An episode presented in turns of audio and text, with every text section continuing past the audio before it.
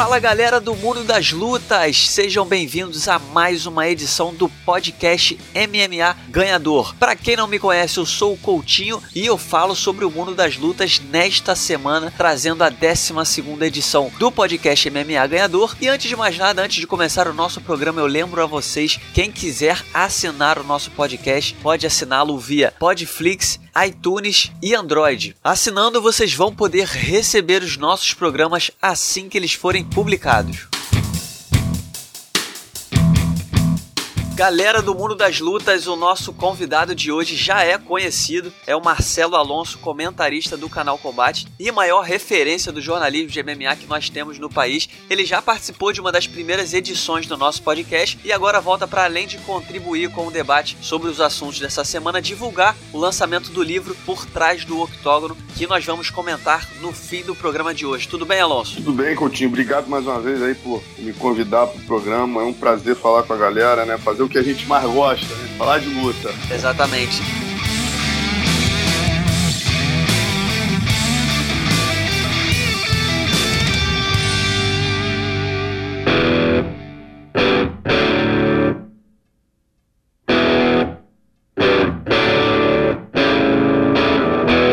E já vamos começar falando sobre o UFC Fight Night que aconteceu em Glasgow, lá na Escócia. Um resultado, na minha opinião, até de certa forma surpreendente, né? A gente teve aí o Santiago Ponzinibbio, o argentino mais brasileiro que tem no UFC, venceu o Gunnar Nelson na luta principal. Eu tinha a impressão de que o Santiago ia ter problemas ali, porque o Gunnar ele tem aquele estilo de luta agarrado, e o Santiago já teve problemas com, com grapplers, né? Caras desse estilo, mas ele se saiu muito bem, conseguiu um nocaute com menos de um minuto e meio, um resultado muito expressivo. Queria saber de você, Alonso, como é que você viu essa, essa vitória do Santiago? Primeiro, se te surpreendeu e onde você acha que esse resultado coloca ele na categoria? Cara, eu concordo com você, eu também achava, o Luciano também, nós acho que todos achávamos o Gunnar um atleta que tivesse, digamos, um patamar ainda acima do nosso argentino Gentepoa, né? Mas o, uma coisa que eu atentei até na transmissão, cara, estudando, né, sobre os dois atletas, uma coisa me chamou a atenção, a porcentagem de acerto de golpes dos dois era, era muito díspare, cara. Eu fiquei impressionado quando eu tava estudando os dois, isso me chamou muita atenção. Até falei isso durante a transmissão,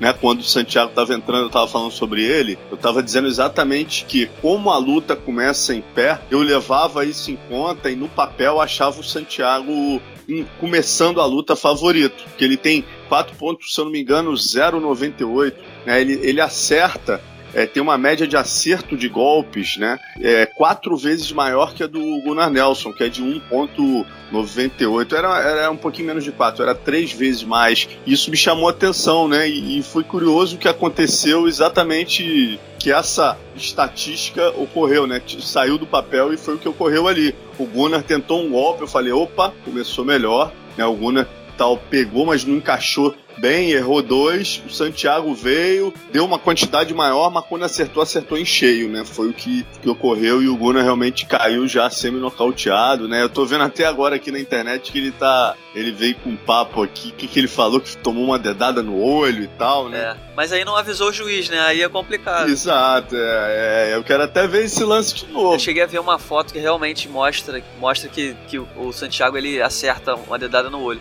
Mas acho que a obrigação do lutador é imediatamente avisar o juiz, né? Então é complicado você reclamar de algo que você não reivindicou na hora certa. É, exatamente, exatamente. Mas aí, nosso, o, o Santiago agora venceu o Gunnar, que era o oitavo colocado na, no ranking da categoria dos meio médio. Essa foi a quinta vitória consecutiva, né, do, do Santiago. Onde é que você acha que, que ele figura agora na categoria? Você acha que ele é o tipo de lutador que realmente pode chegar ali, bater na porta do, do top 5, pode chegar lá em cima? Porque foi, foi uma apresentação muito expressiva, dá um brilho para ele ainda mais especial, né? Porque tirar para nada um cara como o Gunnar Nelson é, é, um resultado muito forte. É, pô, sem dúvida ele sobe, né, Coutinho? Que ele tava, se não me engano, em 14 e o Gunnar em oitavo. Acho que, pior das hipóteses aí, ele pega a posição do Gunnar ou que chegue ali a, a décimo do ranking, né? Que a imprensa americana não costuma ser muito é, favorecer muitos latinos, não, né? Quando, quando, lá, quando eles lá ganham, eles tomam imediatamente o posto de quem eles venceram. Mas quando é um latino, um brasileiro, aí fica sempre ali um pouquinho abaixo, tem que provar um pouquinho mais. E pode ser o caso do, do Sentibol. O que interessa é que ele deve ficar, sim, ali entre os 10, né? Sem dúvida ele subiu. E, meu amigo, agora mais uma realidade a gente tem que levar em conta, né, Coutinho, nessa categoria. Tem categorias que, de fato, você venceu, você se coloca ali, por exemplo, os leves, né, cara? A partir do décimo primeiro, né, quando você olha a categoria leve, você fala, pô, qualquer um que está em cima de mim é pedreira, e você pega um décimo segundo com condição, né, por exemplo, é, você pega um Benil Dariush, que é o décimo segundo dos leves, ele pode fazer um lutão com o Tony Ferguson, cara. Pode, pode vencer o Justin Gate aí, entendeu? O Kevin Lee, eu acredito que ele vença, que é o sétimo, em suma. Mas isso já, na minha concepção, não ocorre nos, nos welterweights, né, nos meio médios, onde o nível do, do, do quarto colocado até o primeiro é muito maior do que a galera que chega abaixo na fila.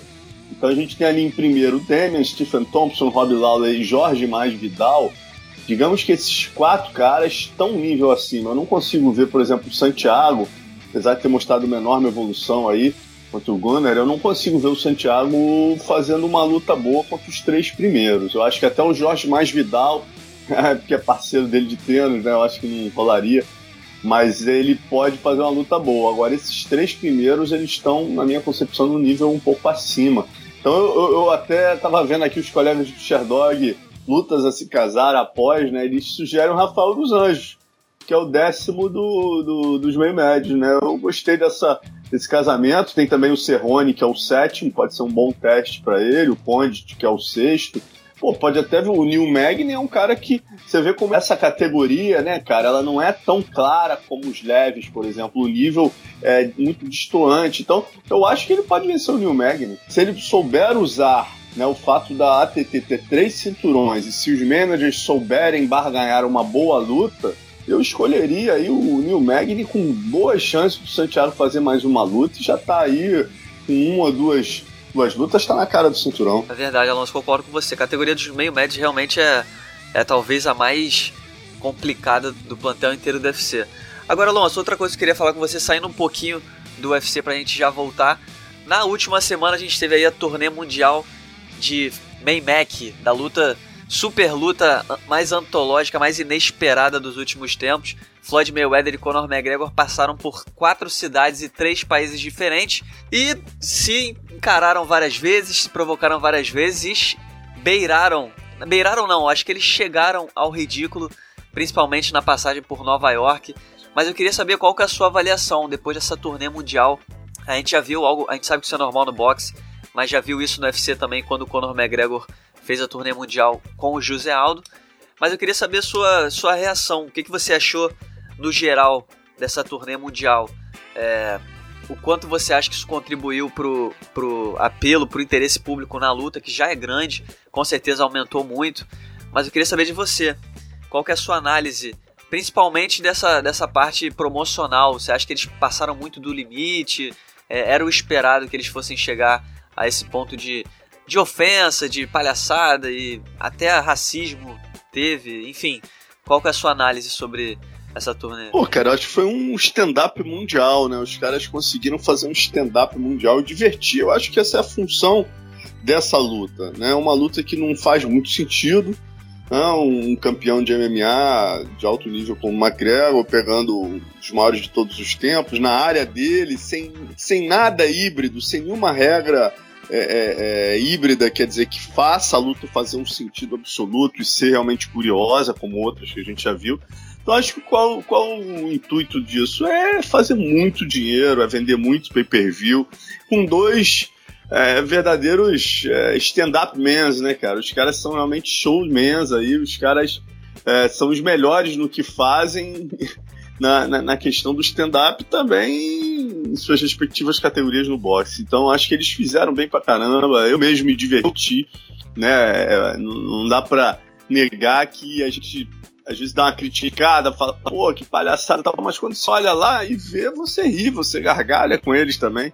São dois caras bons no que fazem e sabem usar a criatividade, conseguiram fazer eventos totalmente distintos, né? Você fala, pô, de novo, como é que vai fazer essa encarada? Obviamente deve ter uh, um briefing lá atrás, ó, pô, nesse aqui você entra dançando, entendeu? Não um falando com o outro, mas acredito que deva ter isso entre os assessores de ambas as equipes e ficou mó barato. Acho que é, cumpriram um papel né, de, de fazer história, fazer algo diferente.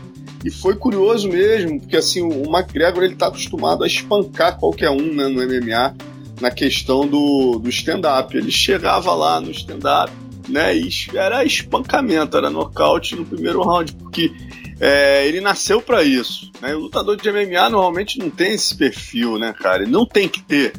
Ou você tem ou você não tem. E o, e é, é outra é outra lenda nesse quesito que manda bem pra caramba. Tanto que foi a primeira vez que eu vi o McGregor perder um stand-up, né? Perder um debate, digamos assim. Foi aquele primeiro lá. Eu achei que ele ficou com o dedo na boca e o Mayweather ganhou. Segundo ele deu a resposta, então foi bem legal. Eu te confesso que não vi o último, mas os, os, os, o penúltimo também.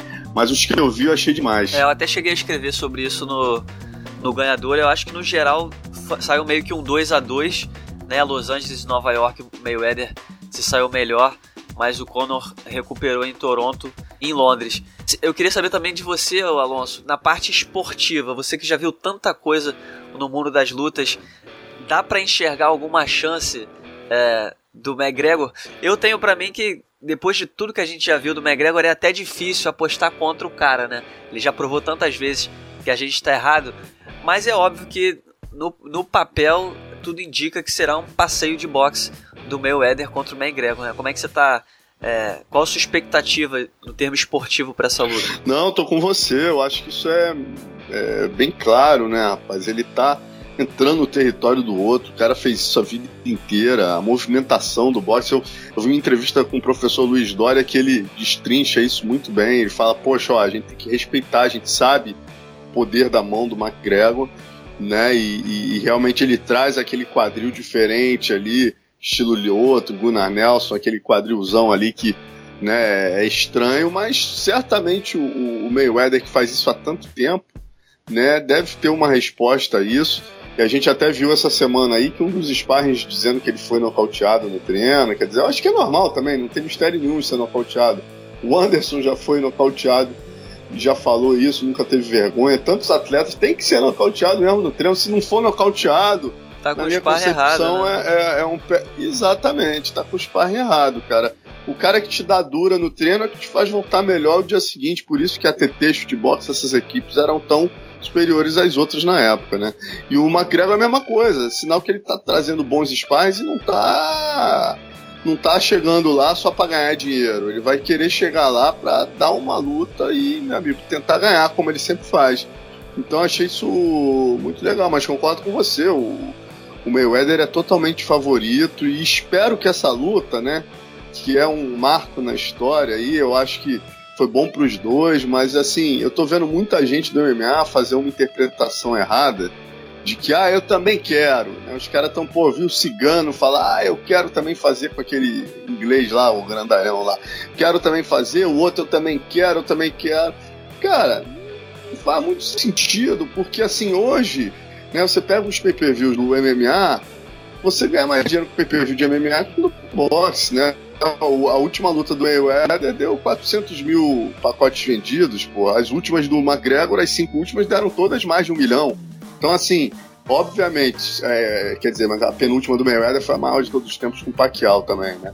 Então, assim, você faz sentido quando você tem o Mayweather, mas essa nova geração do boxe, eu não vejo ninguém que o pessoal do MMA precise ficar estendendo tapetinho vermelho para ir apanhar na área dos caras, Exatamente. entendeu? Eu acho que agora é, a gente sempre sofreu com preconceito do boxe, é, porra, o, as entidades do boxe sempre é, é, cortaram as asinhas do MMA, essa é a verdade. Há 25 anos que eu. Quantos editoriais eu escrevi é, é, é chamando atenção para isso, que era. É normal, o MMA faria o mesmo com o boxe. Eu não tô, não tô sendo inocente aqui dizer que o boxe é o vilão da história, não. Uhum. Mas eu só quero dizer que assim. É a nossa hora, meu amigo, de também dar as cartas, entendeu? A gente viu esses caras darem as cartas, porque eles têm 100 anos de história, tem mais aqui da mesmo, agora é a nossa hora. Pô. Vocês querem fazer lutas, vamos fazer em regras híbridas. Venham você para o nosso território. E a gente ainda vai facilitar para vocês. Não vale derrubar. Agora, eu posso chutar tua canela, eu posso chutar tua cabeça, eu posso te dar cotovelada. Vamos nessa? E aí, vamos que vamos, meu irmão. Agora, esse negócio de ceder tudo e lutar nas regras dos caras para voltar a levantar o boxe, Eu sou contra. Acho que nesse caso do McGregor, eu tô com ele, tá ganhando milhões. Mas nos outros, eu acho que o lutador de MMA tem que abrir o olho e parar com essa palhaçada de ficar chamando o campeão de boxe pra lutar boxe. O Mayweather até chegou, durante as provocações, chegou até a dizer que chutaria o traseiro do Conor até no MMA. O que para mim foi um blefe danado, né? Até parece que ele seria capaz de, de entrar, no, pisar no octógono para enfrentar qualquer lutador, ainda mais um cara como o Conor McGregor. Mas Alonso, para finalizar esse assunto, queria saber de você: é possível enxergar algum tipo de, de benefício, de ganho algo positivo pro boxe e pro MMA, eu tenho para mim que talvez pro boxe seja interessante. É, tem todos esses caras promotores reclamando que mancha, é, essa luta mancha a imagem do boxe e tudo mais. Mas eu tenho para mim que por, por outro lado, o boxe vai ter nessa luta algo que não tem há muito tempo, que é a popularidade, a atenção, coisa que o MMA tá conseguindo entregar a rodo com o McGregor. Mas você consegue enxergar algum, algum tipo de benefício pro boxe e pro MMA? Você acha que o MMA também ganha alguma coisa? Eu acho que ambos ganham, né? No momento, se eu tivesse que dizer quem ganha mais agora, é o boxe, indiscutivelmente. É que eles sempre tiveram preconceito com o MMA, porque eles sempre foram um primo rico, sempre tiveram por cima e o MMA era o, era o esporte bastardo, né? O MMA cresceu, hoje é maior que o boxe, Hoje em dia eles não engolem isso. O fato do, de um atleta do MMA tá levantando é um dos maiores ídolos do boxe de todos os tempos, né? Tirando o cara da aposentadoria para o cara fazer dinheiro e levantando boxe. Isso é um fato, deve ser duríssimo de engolir para os fãs do boxe, mas é o que está acontecendo de fato nesse momento. É a realidade né, do boxe, exatamente por estar numa entre safra de ídolos e por o MMA ser um esporte, com todo respeito, mais completo, interessante, que hoje em dia está traindo uma gama muito maior de fãs, né? A evolução natural do esporte, um esporte mais completo, onde você pode ver muito mais lutas numa luta só. Então eu acho que assim, de uma maneira natural, o boxe está ganhando com isso sim, o MMA também, por, por a gente estar tá, é, chamando a atenção do mundo para o esporte, chamando uma atenção de, de gama de fãs que talvez tenham um maior preconceito ainda com o MMA, odeiem, né? A gente vê isso muito no futebol, né? Um futebol você vê os, os, os, os intelectuais aí, fãs de futebol, eles continuam torcendo o nariz para MMA, né? É, eu respeito todo também, eu acho que não é todo mundo que tem que gostar de MMA. Eu, é, eu, acho que cada um tem que. Eu, por exemplo, odeio Fórmula 1, para mim nem considero esporte o cara correndo dentro de um carro. né? Mas assim, respeito inteiramente quem goste, não sou capaz de criticar ou dizer não assista. Né? Já o pessoal, é, eu vejo muito pessoal do futebol é, que tem esse preconceito arraigado com o MMA, eles não dão nem a chance de você dizer que gosta. Eles vêm com aquele papo preconceituoso de que é rinha de galo humana e que. E você for ver, meu amigo, isso está mais do que provado. É muito mais lesivo ao cérebro o boxe do que o MMA. Isso é indiscutível, isso é científico, né? São 12 rounds com uma luva de 12 onças batendo na cabeça e mais 4 meses de camp só batendo na cabeça. O MMA você faz um sparring de boxe ou dois por semana e o resto é chão. Então, assim, esse papo de que dos puristas aí, de que isso não é esporte, porra, me tragam outra, entendeu? Me tragam outra. Vem vem com outro assunto. Não gosto, isso me remete à família Grace, que eu não gosto da família Grace. Dá outra desculpa, porque dizer que é mais, que é muito violento, mais violento que o boxe não é. Então vamos, né? Vamos seguir a, a cantilena correta.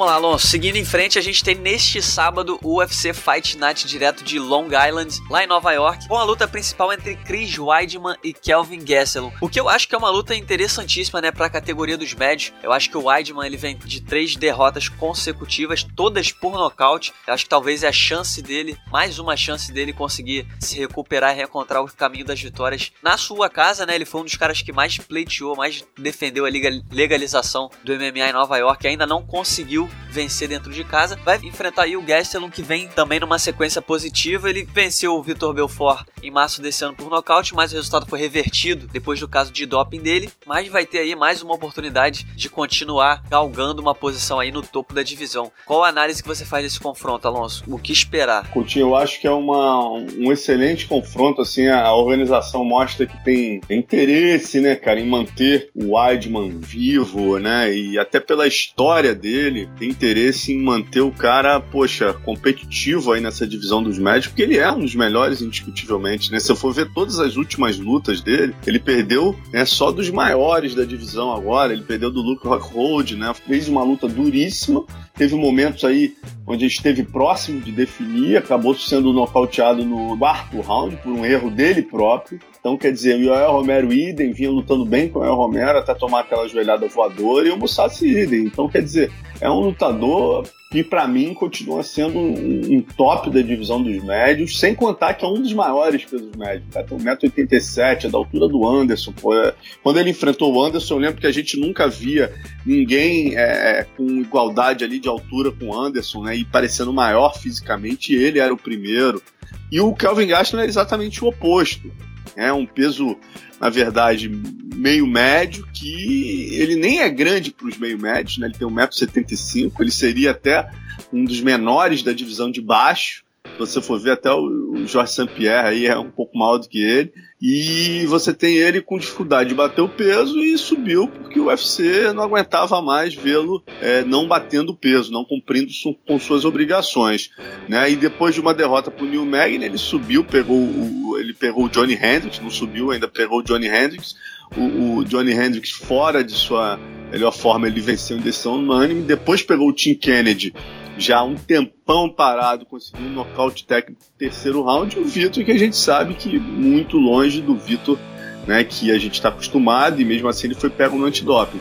Então acho que assim, eu acho que o Weidman é favorito absoluto nessa luta e é uma luta que, que vai levantá-lo aí, levá-lo de volta onde ele merece, que é o topo dessa divisão dos médios aí. Tá certo, vamos conferir. E também nesse evento a gente tem o retorno do Tominhas Almeida, né? Na verdade, a gente tem vários brasileiros, a gente tem também o Alex Cowboy e o Godofredo Pepe se apresentando nesse UFC Fight Night, mas o Tominhas ele vai retornar aí contra o Jimmy Rivera. O que, que você tá achando dessa luta, Alonso? Eu acho que é uma luta complicada, né, pro Tominhas. O Tominhas ele é, é um talento nato, mas algo que me preocupa muito que ele é o, ele já admitiu isso, já tive a oportunidade de entrevistar ele algumas vezes, ele já admitiu isso, que ele tem treinado para tentar vencer as lutas sem tomar tanta porrada. A, a, frase que ele usou foi exatamente essa. E é exatamente o que me preocupa, que ele é um cara que, por mais que seja muito forte na, na trocação, aguente porrada, mas ele nem sempre vai poder apanhar tanto, né? Contra o Garbrandt ele acabou sentindo isso. Vai enfrentar o Jimmy Rivera, que é um cara ali mais de, de luta na decisão, faz sempre uma estratégia muito boa. Como é que você vê esse combate? Pô, cara, eu acho esse cara uma das maiores durezas dessa categoria, assim. Também acho uma luta é, bem complicada pro estilo do Tominhas, né, cara? Ele, ele complicou pro Ryan Faber, ele complicou pro Marajó e pro Pedro Munhoz, né? Fez um lutaço com aquele evento aqui no Brasil. Quer dizer, o cara tá invicto aí, né? Porra, não, tem uma derrota aí na sua segunda luta em pô, 2008 Quer dizer, é, esse Jimmy Rivera, para mim, é um dos, dos, das maiores pedreiras da divisão. O casamento de estilos não favorece ao Tominhas, né? Mas é aquilo. O Tominhas também tem esse estilo shootbox que eu acho que ele não pode perder. Ele pode sim, entendo a colocação dele. Ele cada vez mais, como qualquer lutador, vai tentar melhorar. Esse é o objetivo: apanhar menos e bater mais mas a gente não consegue ver o Tominhas, a raiz dele é chutebox, né? Então é ir para dentro mesmo, ele não consegue andar para trás. Isso que é a beleza de ver o Tominhas lutar. Eu espero que isso ele nunca perca. Ele afie suas armas, seja cada vez mais cerebral, mais tático, mas também saiba o momento exato, talvez, de encontrar seu jogo, de contragolpear e partir para cima e ir para definir, né? Eu acho que como toda luta do Tominhas, ele tem grandes chances porque ele tem uma mão pesada e quando, quando essa mão entra ele derruba mesmo. Mas é, eu acho que o Rivera é favorito dessa luta e, e vou te falar, cara, acho que esse cara chega ali, para mim ele tá ele tá ali top, ele é, ele é o quinto hoje da divisão, ele é um cara aí que é bem complicado aí para todo mundo que tá em cima. Ele pode dar uma luta, luta dura pro Rafael Assunção, pro TJ, até pro Dominique ele é, ele é uma pedreira. Tá? Concordo com você, Alonso. Ele é tão bom que ele tem um cartel parecidíssimo com o do Tominhas. Se eu não me engano, ele tem 22 vitórias e só uma derrota, que é, é quase igual o cartel do, do Tominhas. Mas, Alonso, outra novidade que surgiu agora nessa semana é, segundo aí reportado pelo nosso amigo Rafael Marinho, a luta entre Amanda Nunes e Valentina Shevchenko foi remarcada para o UFC 215, dia 9 de setembro, no Canadá. Primeiro eu queria saber de você o que você achou da saída dela do UFC 213. Muita gente criticou, é, aquela coisa que a gente já sabe que acontece. O Dana White acabou fazendo ali o discurso de promotor e, e, meio que queimando né, a brasileira, dizendo que talvez ela não tenha conseguido lutar no evento mais por um problema é, mais mental do que físico tudo mais. Enfim, você acha que ela agiu de fato é, da maneira certa ao, ao se recusar a enfrentar a Valentina por conta da sinusite crônica que ela já enfrentava durante a semana? Pô, cara, eu tava até falando isso no news, assim. Inicialmente eu também tava conversando com o Conan no WhatsApp aqui, não tava entendendo muito bem. Até fiz uma crítica que eu peço desculpa pública aqui. Porque uma coisa que me incomoda, cara, talvez por ter acompanhado muito de perto, né, os dois maiores criadores de campeão de todos os tempos, que é o Rudimar e o Carson, e os dois faziam tudo diferente. Eu até escrevo isso no livro. É um, tem a tática do, do, do eriçando o galo e o outro é o plantando grilos. Né? Cada um tinha uma tática totalmente diferente do outro, tinha uma leitura diferente de fazer o campeão, mas para mim, indiscutível, acompanhei de perto vários. Nunca vi nada igual em termos de preparar a mente do lutador como esses dois gênios, entendeu? Então, assim, e uma coisa eles tinham, assim, que era uma das poucas coisas que eles concordavam em tudo é o seguinte: não se leva a família para bastidor de luta. O Carson falava, não se leva a família para guerra. Eu seria até um pouco menos radical, né? Quem sou eu para questionar o Carson Rudimar? Mas eu, eu diria, com a minha experiência, eu, eu, eu chegaria assim. Eu já vi vários lutadores levando irmão, levando tio, levando é, é esposa, e isso nunca alterou, entendeu? Agora, mãe, para mim, é imperdoável. Mãe, quando eu olho, grita, entendeu? Grita porque mãe te remete a tudo de mais é, é, é, sensível que você teve na sua vida, isso te desestabiliza emocionalmente, quer você queira, quer não queira. Quando eu vi a mãe do Verdun beijando o Verdun na entrada do octógono, entendeu? Eu só pensei no Carson revolvendo no túmulo, cara, porque é, realmente é uma coisa assim inacreditável para qualquer um que acompanha a luta, uma mãe beijar um lutador na entrada do octógono. Não pode, vai estar tá desconcentrado, entendeu? Quando eu vi a Amanda dizendo que levou manhinha para acompanhar ela, a mãe dela uma senhora super humilde que remete ela tudo todas as dificuldades da infância, a mãe muito nervosa. Eu sabia que aquilo de alguma maneira desestabilizaria os bastidores. Por isso eu tomei até a atitude errada de fazer essa crítica que eu acho que vale para todos os lutadores e continuo fazendo, tá?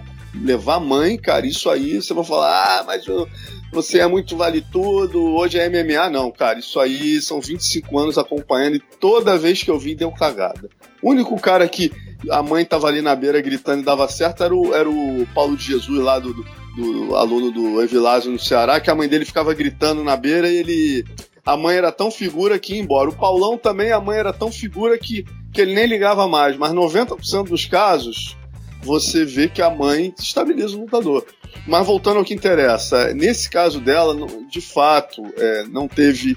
É, é, talvez até a mãe tenha ajudado na decisão final, por toda a pressão de, de poxa, eu vou decepcionar minha mãe aqui e tal, mas quem tem sinusite eu tenho, não pode criticar a Amanda, entendeu? Ela de fato assim tomou a decisão certa.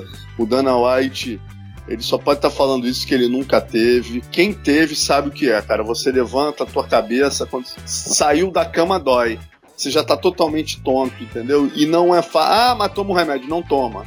É altamente complexo, porque os, os sinos nasais aqui, os, seus seios nasais, né, ficam completamente congestionados e não tem como liberar aquilo de maneira fácil. E não seja, pra você ter uma ideia, eu estou em crise há dois meses. Né, eu já tive crise de tosse no meio da transmissão, ter que parar e sair da sala. É uma coisa assim insuportável. Imagina uma lutadora. Então acho que ela fez certo agora. Se foca no, no, no intensivo, porque depois dessa o Dana vai pegar no pé dela, não vai ter mais desculpa. Não pode mais falhar, né? Tem que cuidar disso aí, até porque é o tipo de problema que não pode acontecer sempre, senão chega naquele ponto que vai, vai falar, bom, então você não pode mais ser lutadora, porque é, se esse problema acontecer sempre, ainda mais Amanda sendo campeã, fazendo luta principal, se o evento estiver sempre em risco por conta dessa sinusite crônica. Tem toda a razão. É toda a razão.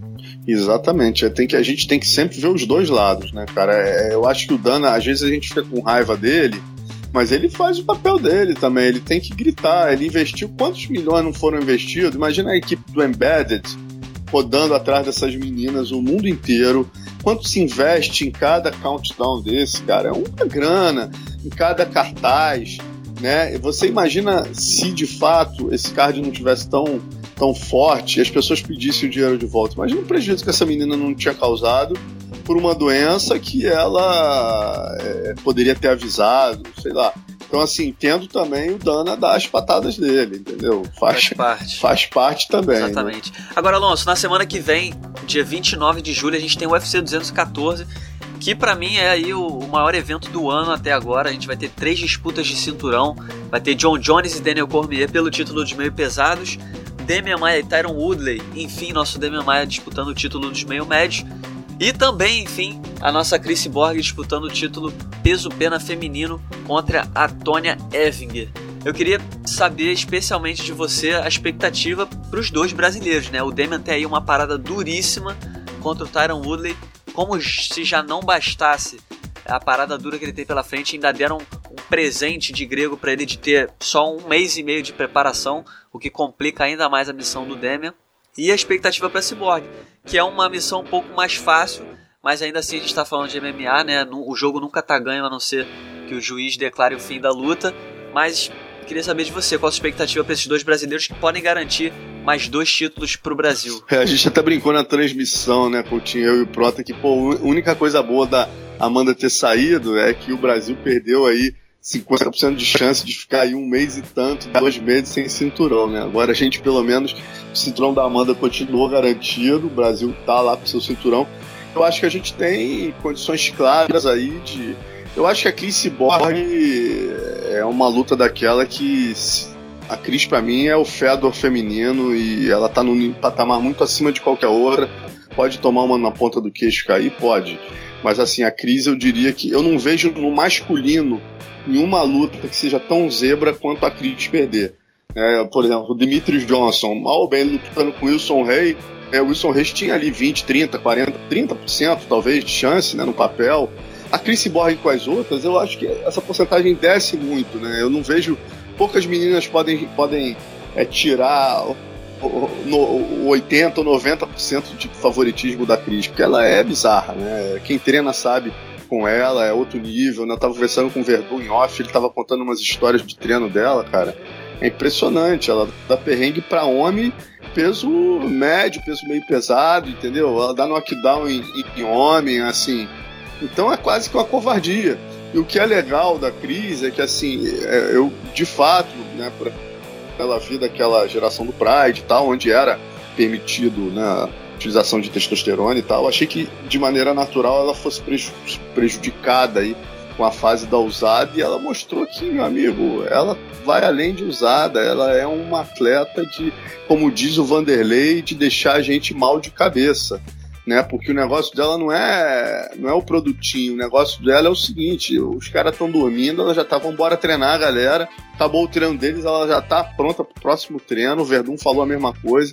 Então ela é um atleta exemplar, é uma atleta a nível olímpico dentro do MMA, por sua por seu comprometimento. Então eu acho que essa aí é um cinturão, acho que o Brasil entra com 80% de chance de ter dois cinturões. Já o Demian, como ele próprio disse, né, as chances são menores, são é, mas são grandes também. Eu acho que é um 50-50 aí. Eu diria que talvez o Tyron Woodley, para mim, é 50-50 pela condição que o Demian tá entrando. Porque se o Demian tivesse um full camp aí, eu diria que ele era 60-40. Eu realmente acredito no Demian nesse estilo contra o Tyron. Pode tomar um nocaute, sem dúvida. Grande chance de não chegar ao final, sim se ele não conseguir derrubar, ele tem chance sim. Mas as chances dele chegar nas costas do Taron são muito maiores, na minha opinião, do que do Condit, do que o Masvidal. Que defendem melhor, talvez, do que o Taron esse jogo de birimbolo, né? Exatamente por o Tyron ser muito pequeno. Mas, de fato, o Tyron, como bom wrestler e com as mãos pesadas que tem, pode nocautear o brasileiro. Então, eu diria que as chances é, aí são 50-50, talvez um pouco mais para o americano. Né? E de fato, foi legal você comentar isso, porque é, houve um favorecimento aí, uma coisa que a gente não pode afirmar, mas que a gente sabe de fontes de bastidores, né? Que o Tyron já estava sabendo, né? E, e, nem ele esconde isso, que ele chegou pro Damian há dois meses e falou, pô, cara, é, nós vamos lutar e vai ser bom para você. Como assim? Não, eu não quero lutar agora, não, eu quero lutar em outubro. Não, nós vamos lutar. Aí quando você pesquisa nos bastidores e descobre que o único lutador do UFC que foi à festa do filho do Dana White foi o Tyron Woodley, você vê que, de fato, não estou sendo teórico da conspiração, mas de fato existe uma amizade, existe uma aproximação aí, né? E que ele não é bobo nem é nada, tá com 150 dias aí tranquilo para fazer o camp, o brasileiro teve 40 e pouco, isso é fato, né?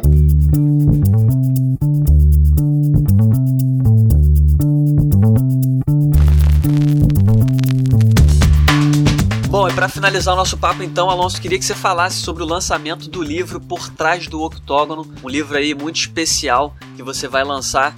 Vai acontecer o lançamento aqui no Rio de Janeiro, né? Nessa sexta, nessa sexta-feira, se eu não me engano. Então, acho que primeiro queria que você falasse desse trabalho que você está é, participando aí, contando histórias de bastidores. Quem te conhece há bastante tempo sabe que você é conhecido como esse pioneiro do jornalismo do, do mundo das lutas. Desde a época que era Vale Tudo, já estava aí correndo atrás dos cascas grossas e contando a história deles, né? Sempre que a gente conversa, você sempre tem uma história muito legal para contar pra gente e você vai estar tá contando algumas delas, porque eu tenho certeza que muita coisa ficou de fora desse livro, mas vai estar tá contando essas histórias aí no livro por trás do octógono. Conta pra gente aí um pouquinho desse trabalho. Pô, legal, Coutinho. Tô esperando você e a galera toda lá, pô, nossos amigos aí do jornalismo de luta, todo mundo lá, chama o teu público também da rádio, todo mundo. Pô, vai ser lá na Travessa do Barra Shopping, a partir das 19 horas, né? Normalmente o horário do shopping é meio limitante, né? Que vai chegar ali até 22. Eu falo pra galera não chegar depois de 9, senão às vezes complica, às vezes tem toda aquela burocracia. Mas basicamente, cara, é, é uma realização para mim de um sonho, assim, porque o primeiro livro do Vale Tudo MMA, né, a gente fez assim um resumo. É, eu tinha muita vontade de trazer de volta os, os, personagens importantes naquele livro. Então a gente trouxe muito com imagem, resumindo, fazendo em português e inglês para levar para os gringos e mostrar, ó, oh, gente, não esqueçam, começou aqui. Então esse era o meu intuito no primeiro livro, era era exatamente com imagens minhas e do Nagal, né? Começamos no mesmo ano, aí, 92. É, lembrar um pouco da história dos 100 anos do esporte. Já esse não. O intuito desse era, era o oposto, cara. É uma coisa totalmente. É nenhuma obrigação histórica, nada disso. Era, era, era fazer o que eu gosto mais de fazer e que a galera sempre pede, né? Pô, cara, você que viu tanto esse tempo do Vale Tudo aí antes do virar MMA, pô, quantas histórias aí.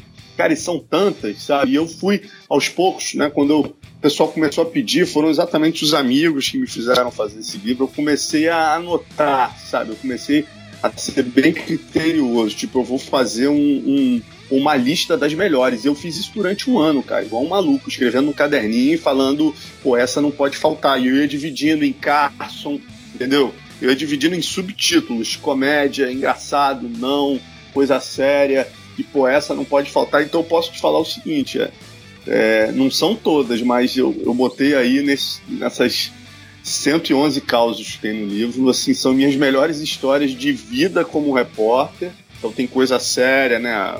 O Robocop baiano, como eu descobri o Minotauro, como eu primeira matéria que eu fiz com o Vitor, toda a história do Anderson, né? Tudo que eu acompanhei nos bastidores, né? Isso é a parte que a galera meio que já conhece, quem acompanha o baú mas isso eu diria que é 30% do livro, né? É 70% do livro, cara, eu puxei pro humor mesmo. E eu acho que essa que é a grande tirada do livro, contando com as charges do nosso amigo Davi Carvalho, lá do sexto round, nosso parceiro, tá com a gente no Combate News também. Né, eu peguei desse, desses cento e poucos causos, 25 tem charges, então eu busquei os melhores para desenhar, sabe? Eu fui bem criterioso. Tinha histórias que talvez fossem mais legais, mas não, não rendessem um bom desenho, então pensei muito, porra, Davi, faz esses 25. Então o livro, cara, quem comprar pode ter certeza do seguinte, foi feito com muito tesão, muito carinho.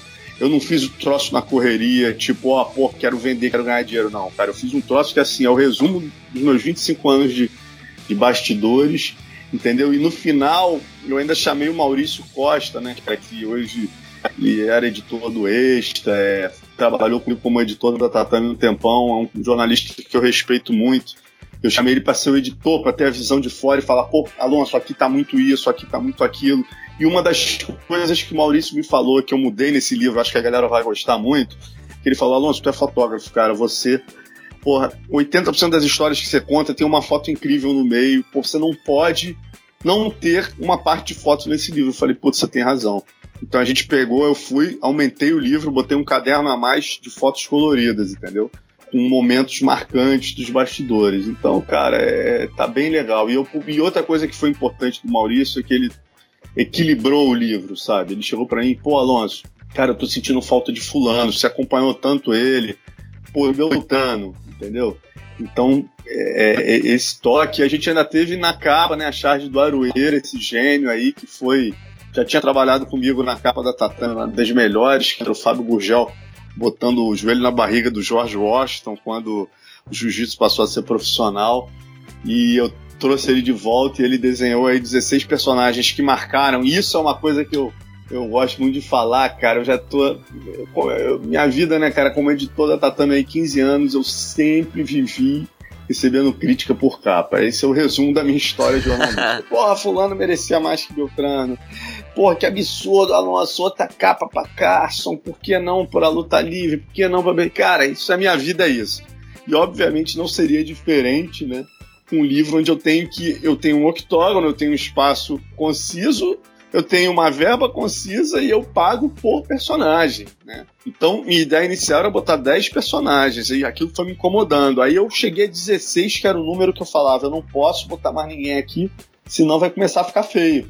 Então, e, e, obviamente eu já começo a ouvir, porra, cara, cara, é impressionante, assim, cada, cada fã de luta, ele tem um lutador que ele prefere, se não tá ali, o cara, o cara nem abre o livro pra ler, ele já começa, que absurdo, não quero nem comprar, meu irmão. Como é que você não bota fulano? Como é que você não botou Beltrano? Entendeu? Tem gente.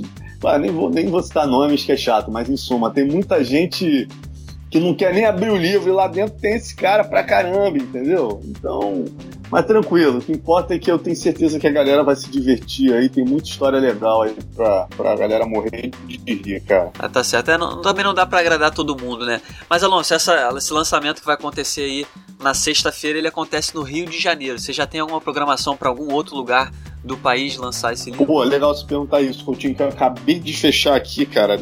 É, inicialmente aqui, São Paulo já tá eu vou dizer 90% batido. Eu vou, a galera acompanha nas mídias sociais. Eu vou confirmar, mas 4 de agosto na Saraiva do Shopping Ibirapuera, né? Mega Store da Saraiva no Shopping Ibirapuera. É, eu praticamente bati aqui com. É, eles já reservaram a data, isso é só assinar aqui os papéis, mas já está praticamente certo. Né? Então vai ter tudo, tudo já está praticamente certo. O público de São Paulo, que, pô, cara, é fã legal, eu tava fazendo questão, queria na verdade ir na quarta pra ser sincero, no dia 26, na semana subsequente, só que eles não tinham essa data. Por mim, eu ia no dia seguinte para São Paulo, que eu sei que a galera lá, porra, tinha quantidade de fãs pelos números do combate, a gente sabe que São Paulo tem muitos fãs, né?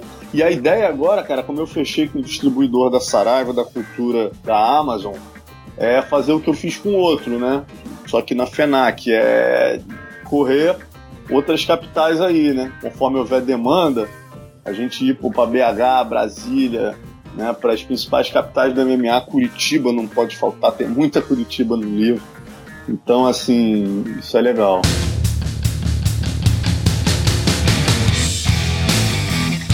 Então tá aí, recado dado, galera do mundo das lutas que ama esse mundo de muita luta, muita glória e muitas histórias também, tem que comprar esse livro trabalho muito especial aí, feito pelo Marcelo Alonso, o grande Marcelo Alonso, jornalistas mais respeitados, se não o mais re respeitado, ele sabe muito bem disso. Mas Alonso, queria te agradecer, obrigado mais uma vez pela contribuição com o nosso podcast, obrigado pelo, pela contribuição, pela participação e parabéns por mais esse trabalho que só brilhanta esse nosso mundo das lutas. Obrigado pelas palavras, Coutinho. Obrigado pela oportunidade mais uma vez. E lembrando a galera que a gente está com uma pré-venda lá na loja do PVT até sexta-feira. Né? Outra coisa importante, a gente vai fazer o lançamento no evento da Kira, no Grace, no Grace Pro, lá no, no HSBC Arena, né? que agora está com um nome complicado. Mas lá no Roger com Bochecha. Quem não puder ir na Travessa na sexta, domingo a gente vai estar no evento da Kira, lá na, na, no stand da Kira, com os dois livros, na verdade, né? E mesma coisa na loja da Travessa, os dois livros vão estar disponíveis. E quem quiser receber em casa, cara, eu tô assinando, mandando dedicatória pra galera que comprar já e tá com preço promocional de pré-venda quem comprar até sexta-feira. Então é só dar um Google aí, loja do PVT aqui o livro, pô, hoje mesmo tá chegando aqui para minha tiragem, eu já vou pro correio aqui, já tem quase 100 livros aqui vendidos, eu vou, vou levar pra galera aqui, eu e o Gleidson vamos fazer uma força-tarefa aqui para levar, para despachar, que eu tenho que assinar todos os 100 como prometi. Tá certo, maravilha, Alonso. Muitíssimo obrigado e seja bem-vindo próximas vezes, tá aí sempre contribuindo e participando da melhor maneira possível com o nosso podcast. Obrigado. Sempre um prazer, Coutinho. Tô te esperando lá na sexta, hein, meu irmão? Estaremos juntos. Boa, Alonso. Obrigado, cara. Foi ótimo. Valeu, meu irmão. Valeu, Obrigado cara. você. Depois me passa o link aí, me passa o link pra gente compartilhar, falou? Obrigado, bicho. Abração. Valeu. Então tá aí, Marcelo Alonso, sempre uma honra tê-lo no nosso podcast. Eu espero que vocês tenham gostado de mais uma edição do nosso podcast MMA Ganhador. Eu volto na semana que vem com uma edição especial para falar sobre o UFC 214 e até lá.